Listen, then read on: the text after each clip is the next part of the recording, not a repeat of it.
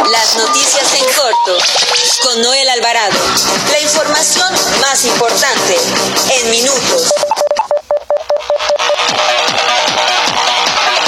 El Senado de la República citará a comparecer al titular de la Fiscalía General de la República, Alejandro Gers Manero, sobre los casos de Emilio Lozoya y el general Salvador Cienfuegos. Las noticias en corto con Noel Alvarado.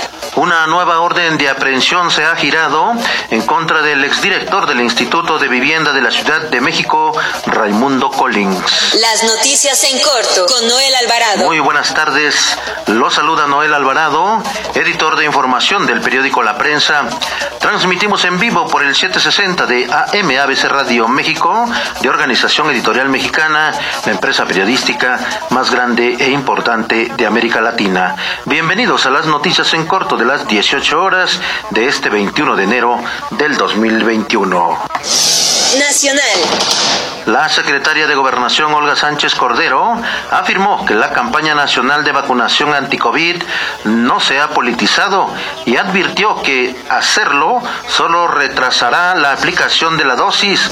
Durante su intervención, Sánchez Cordero reveló que el Consejo Coordinador Empresarial solicitó la intervención de una mesa técnica para incluir al sector laboral de los servicios en grupo prioritario en la estrategia de vacunación. En otro tema, los gobernadores que integran la Alianza Federalista analizarán en su primera reunión plenaria de este año temas prioritarios como el plan de vacunación y apoyos emergentes por el COVID-19. El encuentro se realizará este sábado 22 de enero en Saltillo, Coahuila, un día después de la convocatoria emitida por la secretaria de Gobernación, Olga Sánchez Cordero, para que todos los gobernadores conozcan los detalles de la estrategia de vacunación a través de un mensaje en sus redes sociales, los gobernadores que aliancistas aseguraron que han privilegiado el diálogo respetuoso y constructivo. También le informó que el presidente de la Junta de Coordinación Política del Senado de la República, Ricardo Monreal, informó que será hasta que inicie la sesión de las reformas a la ley orgánica de la Fiscalía General de la República cuando se cite a comparecer a Alejandro Gersmanero para que, para que sea cuestionado por los legisladores sobre las investigaciones del exdirector de Petróleos Mexicanos Emilio Lozoya y del general Salvador Cienfuegos Cepeda.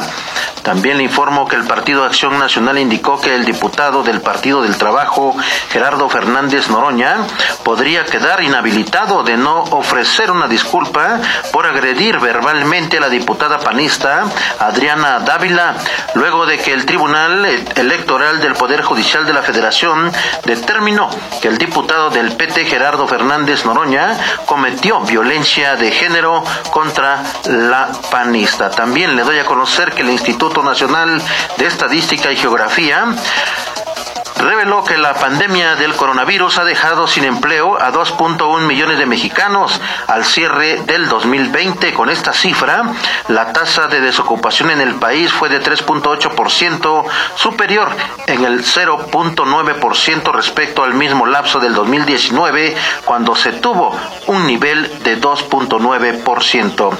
Además, le informo que aunque el estado de Campeche regresaría al semáforo amarillo, el presidente Andrés Manuel López Obrador afirmó que se mantiene el plan de vacunación anticovid a los maestros para este fin de semana con el objetivo de reanudar las clases presenciales lo más pronto posible. Además le informo que un total de 30 mil docentes en todo el país se han contagiado de COVID-19, mientras que 3 mil maestros han fallecido a causa de la enfermedad.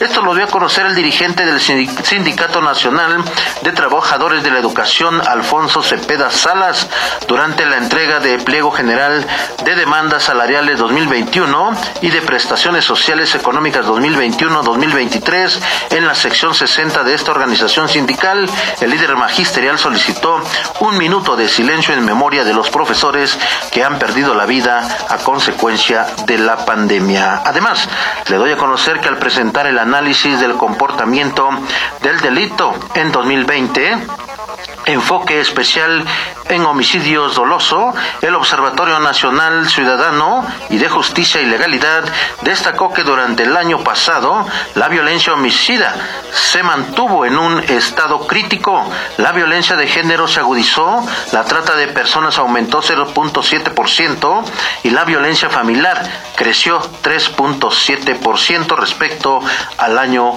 anterior.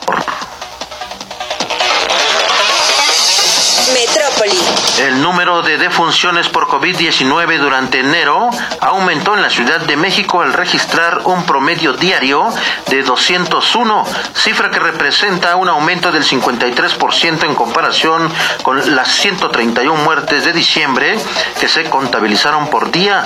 Eso lo reconoció la jefa de gobierno Claudia Sheinbaum. Además, le comentó que como inaceptable calificó la jefa de gobierno Claudia Sheinbaum el hecho de que deudos de personas que han fallecido por COVID-19 tengan que esperar hasta un mes para recibir su acta de defunción.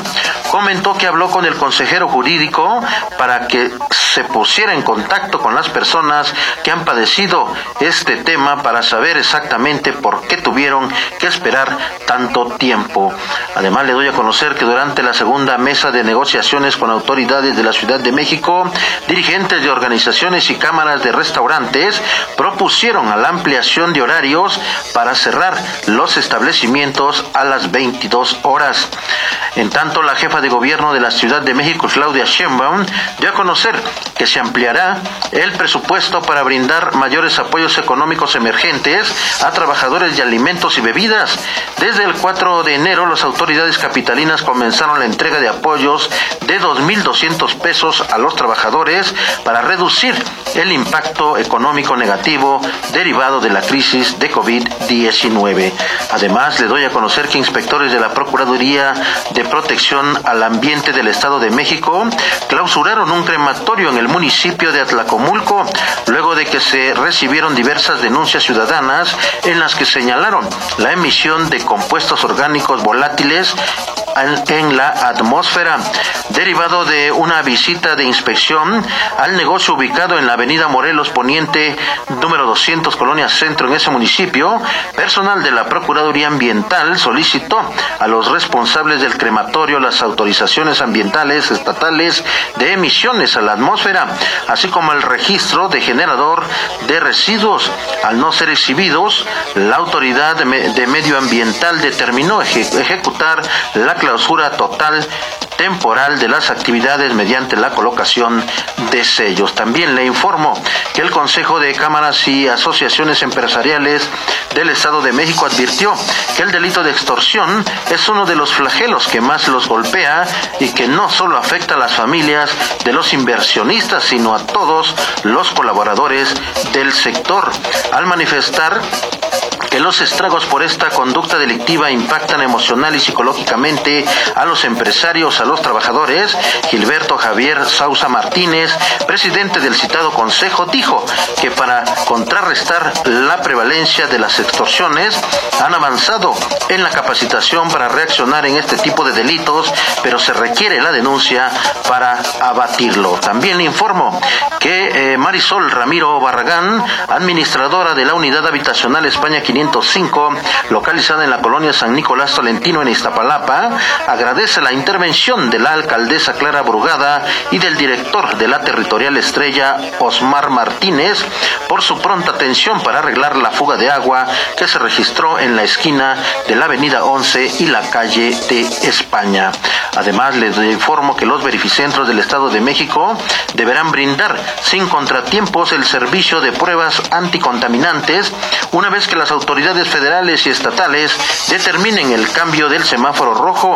Esto lo anunció la Dirección de Prevención y Control de la Contaminación Atmosférica de la entidad mexiquense. Nota roja. El exdirector del Instituto de Vivienda de la Ciudad de México, Raimundo Collins Flores, tiene una nueva orden de aprehensión. Con esta suman tres los mandamientos judiciales, por lo que sigue siendo considerado como prófugo de la justicia.